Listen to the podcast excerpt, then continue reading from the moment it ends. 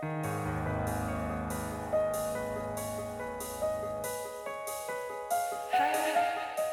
nombre es Mauricio Lechuga y te doy la bienvenida a Postmortem, un podcast donde te comparto las creepypastas y leyendas urbanas más famosas y perturbadoras que están en el fondo de Internet.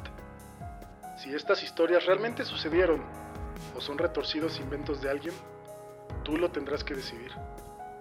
Las historias pueden contener amplias descripciones de violencia y lenguaje explícito. Escucha bajo tu propio riesgo. Y si quieres historias extra, recuerda que está el Patreon, patreon.com diagonal Morten Podcast.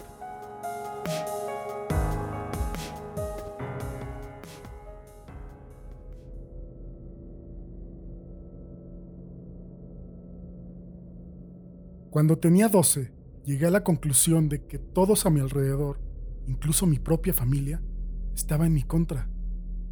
Nunca fui un chico problemático, pero mis padres claro que me trataban como uno. Por ejemplo, solía tener que volver a casa a las 5 de la tarde todos los días. Esto obviamente restringía mi tiempo para jugar afuera. No se me permitía traer amigos a la casa, ni se me permitía visitarlos. Tenía que hacer la tarea tan pronto como llegaba a la casa, sin importar cuánto trabajo fuera. Mis padres se rehusaban a comprarme videojuegos y me obligaban a leer libros, para los que tenía que escribir un ensayo a manera de evidencia. Ahora, aunque esas reglas que he listado eran muy estresantes para mí, no eran lo que me entristecía más. Lo que en verdad me dolía era la ausencia de compasión de parte de mis padres. Mi madre era una mujer amargada que siempre me hacía sentir culpable por los accidentes o errores que había cometido. Mi padre solo conocía una emoción, la frustración. Las únicas instancias en las que me hablaba era para gritarme por haber recibido malas calificaciones en los exámenes o al golpearme por haberme portado mal. Pero suficiente sobre ellos. Permítame contarles sobre el psicólogo de mi escuela. Para conservar su privacidad, lo llamaremos Dr. Tanner. Al igual que la mayoría de las escuelas secundarias, teníamos un psicólogo que estaba disponible en el campus durante las horas hábiles para ayudar a los estudiantes que necesitaban orientación ya sea de tipo académica, psicológica o vocacional. Para ser honesto, nunca había visto a ningún estudiante hablando con el Dr. Tanner. Todos los días pasaba a un lado de su oficina en mi camino hacia la cafetería y observaba por la pequeña ventana de su puerta. Siempre estaba solas, trabajando en algún papeleo. Supuse que la mayoría de los niños tenían demasiado miedo como para hablar de sus problemas con un adulto, que prácticamente era un desconocido. Por esta razón, me tomó tres semanas para juntar el coraje suficiente y entrar a su oficina. El 2 de marzo de 1993 fue el día cuando decidí plantearle mi situación al doctor Tanner. Durante la hora del almuerzo, me paré frente a su oficina y toqué la puerta. Por la ventana pude verlo levantar su cabeza, sonreír e invitarme a entrar con un ademán. Y así lo hice. Me saludó, se presentó y me preguntó mi nombre. El doctor Tanner era un hombre de voz suave que parecía irradiar amabilidad. Por menos de 30 minutos, divagué acerca de lo groseros que eran mis padres y de cómo yo no les importaba en lo absoluto. Después de un tiempo, mi tono empezó a flaquear y dejé de hablar. El psicólogo había escuchado mi discurso con paciencia, con sus brazos cruzados y asintiendo. En parte, yo esperaba que empezara a hablar sobre cómo todo lo que había dicho no era cierto y que mis padres me amaban profundamente. Pero no lo hizo. El doctor Tanner se inclinó hacia mí con una sonrisa en su rostro y me dijo, ¿sabes? Soy el mejor psicólogo escolar del mundo. Te prometo que resolveremos esto. Yo simplemente robé los ojos. Está bien, pero ¿cómo? Tengo mis métodos, me contestó. Soy un hombre de palabra. Te prometo que dentro de solo un mes, tu relación con tus padres habrá cambiado para mejor. Por siempre. Después de una pequeña pausa, continuó. Pero necesito que me hagas una promesa. Tienes que prometerme que volverás a mi oficina mañana después de clases y que no le dirás a nadie que tuvimos esta conversación hoy. Será nuestro pequeño secreto. Y sí, se lo prometí. Al día siguiente, regresé a la oficina del doctor Tanner. Eran cerca de las 4 de la tarde cuando entré a su oficina. Después de una bienvenida amistosa, me pidió que tomara asiento frente a su escritorio una vez más. Al sentarme, observé al doctor Tanner cerrando las persianas de la pequeña ventana de su puerta. listo, sonrió. Ahora tenemos toda la privacidad que necesitamos.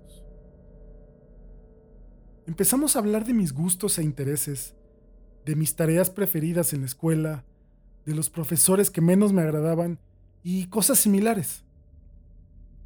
Alrededor de una hora más tarde, el doctor Tanner me ofreció una bebida ligera. Acepté su oferta con alegría, dado que mis padres no me permitían beber gaseosas. El doctor Tanner se acercó a su mini refrigerador y colocó dos latas abiertas sobre el escritorio. Seguimos hablando de lo que estaba sucediendo en mi vida, pero no pasó mucho antes de que me desmayara por la droga que el doctor Tanner había colocado en mi bebida. Me tomó cerca de un minuto poder ajustar mi visión borrosa al despertar. Y cuando lo hice, no tenía idea de qué debía pensar. Había sido atado con esposas a una cama y mi boca estaba sellada con cinta adhesiva. Mi primera reacción fue entrar en pánico, retorciéndome y jalando, pero me di por vencido. Mis ojos se ampliaron por la incredulidad después de ver la habitación. Había pósters de superhéroes pegados a lo largo de las paredes y fotografías de atletas famosos en los escritorios. Había una televisión y un Super Nintendo en medio del cuarto con una pila de cartuchos de videojuegos amontonados a un lado. No sabía qué pensar. Ahí estaba, en una habitación repleta de objetos por los que la mayoría de los niños matarían. Probablemente habría llorado de alegría de no haber sido porque estaba esposado al respaldo de la cama. Sentí un vacío en el estómago cuando el doctor Tanner abrió la puerta y entró. Se sentó al borde de la cama. Ahora, escucha, comenzó a hablar. Recuerda que esto es para ayudarte y que nunca te haría daño. ¿Está bien? El doctor Tanner removió la cinta adhesiva de mi boca con mucha gentileza y luego me quitó las esposas de las manos. Quise llorar, pero algo acerca del doctor Tanner me hizo sentir seguro. Me sonrió. Te vas a quedar aquí por un tiempo, continuó. Y durante ese tiempo tienes mi permiso para jugar con cualquier juguete de esta habitación mientras estoy en casa. Sin embargo, cuando me vaya, Voy a esposar una de tus manos a la cama. Aún podrás ver televisión, pero tienes que estar pendiente del canal de noticias. Permanecí en silencio tratando de procesar la información que me había dado. En fin, me animó, cacheteando mi rodilla. Adelante, puedes hacer lo que quieras. Volveré cuando sea hora de cenar. Se levantó de la cama Caminó por la habitación y encendió el televisor antes de salir por la puerta, asegurándola. Me tomó varios minutos comprender que el doctor Tanner no estaba bromeando. Lo único que podía hacer era encender el Nintendo y jugar Mario hasta el anochecer. Cerca de las 8 de la noche, el doctor Tanner regresó a mi habitación cargando dos platos con costillas de cerdo y puré de papa. Me atreví a preguntarle finalmente cuánto tiempo estaría en esta habitación. Varias semanas, más o menos. Debo hacer algunas cosas. La mañana siguiente me desperté cuando el doctor Tanner me sobó la cabeza.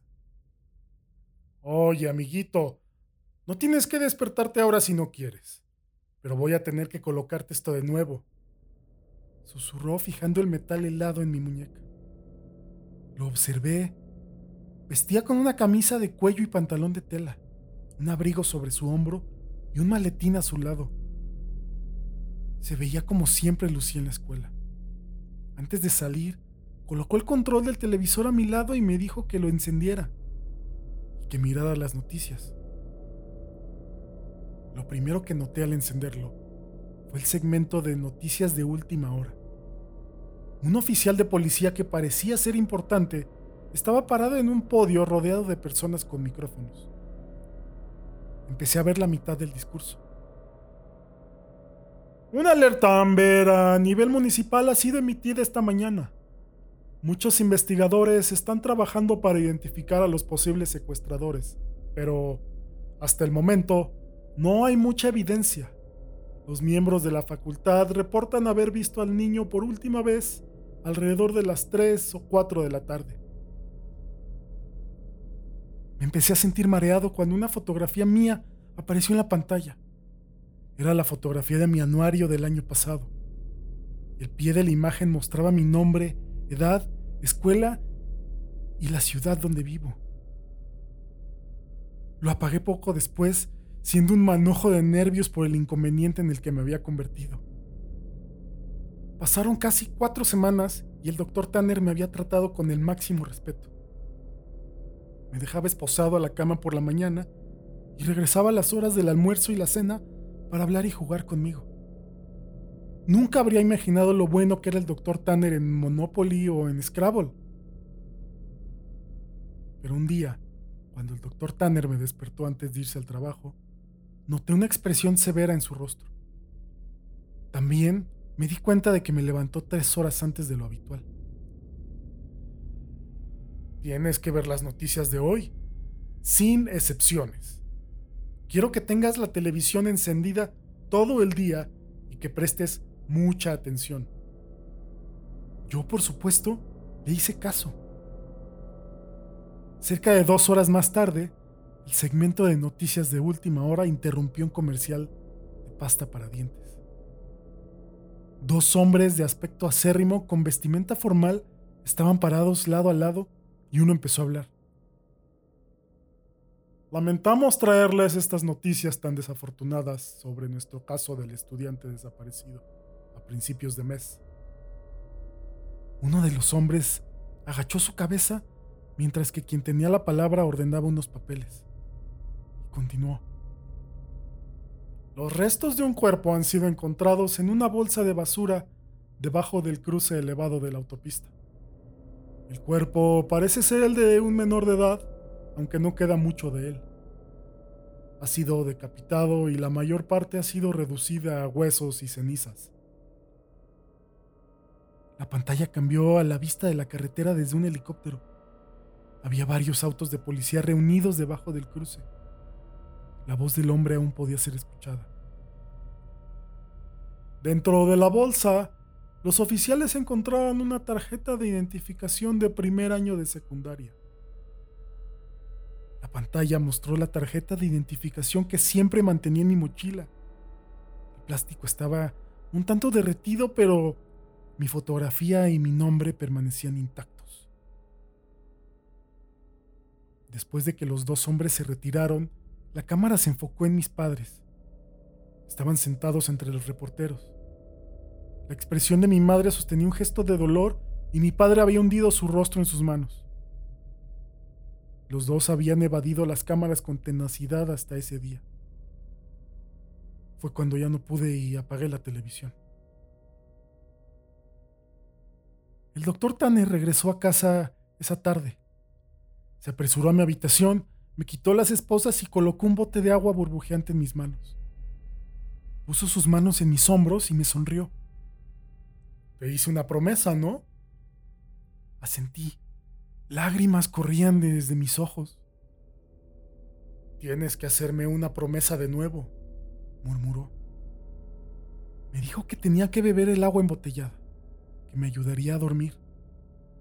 De ahí en adelante, no podría contarle a nadie que lo había conocido. Y obvio, se lo prometí. Te dije que era el mejor psicólogo escolar del mundo, ¿no? Tenía razón. Me desperté por la madrugada acostado a la mitad de un parque. Las estrellas brillaban espléndidamente por el cielo nocturno. Reconocí el parque. No estaba muy lejos de mi escuela. Unas cuadras abajo vi mi casa. Las luces de adentro estaban apagadas, pero pude ver a mi padre sentado en los escalones de la puerta frontal. Lo llamé vacilante. Él levantó su cabeza pausadamente, pero cuando me vio, se lanzó hacia adelante y corrió hacia mí con sus brazos abiertos, gritando mi nombre. Mi madre salió de la casa detrás de él. El doctor Tanner tenía razón. Las cosas han cambiado en mi familia. Mis padres sonríen más a menudo y me demuestran cariño genuino. No podría pedir un final más perfecto. De vez en cuando, veo al doctor Tanner en el campus mientras camino por el pasillo de su oficina. Hacemos contacto visual en muy raras ocasiones, pero a veces me guiña un ojo con una sonrisa. Siempre mantendré la promesa que le hice y pretenderé que nunca le he conocido, pero siempre habrá una pregunta que nunca dejará de flotar en mi mente. ¿A quién decapitó el doctor Tanner para tirar debajo del cruce?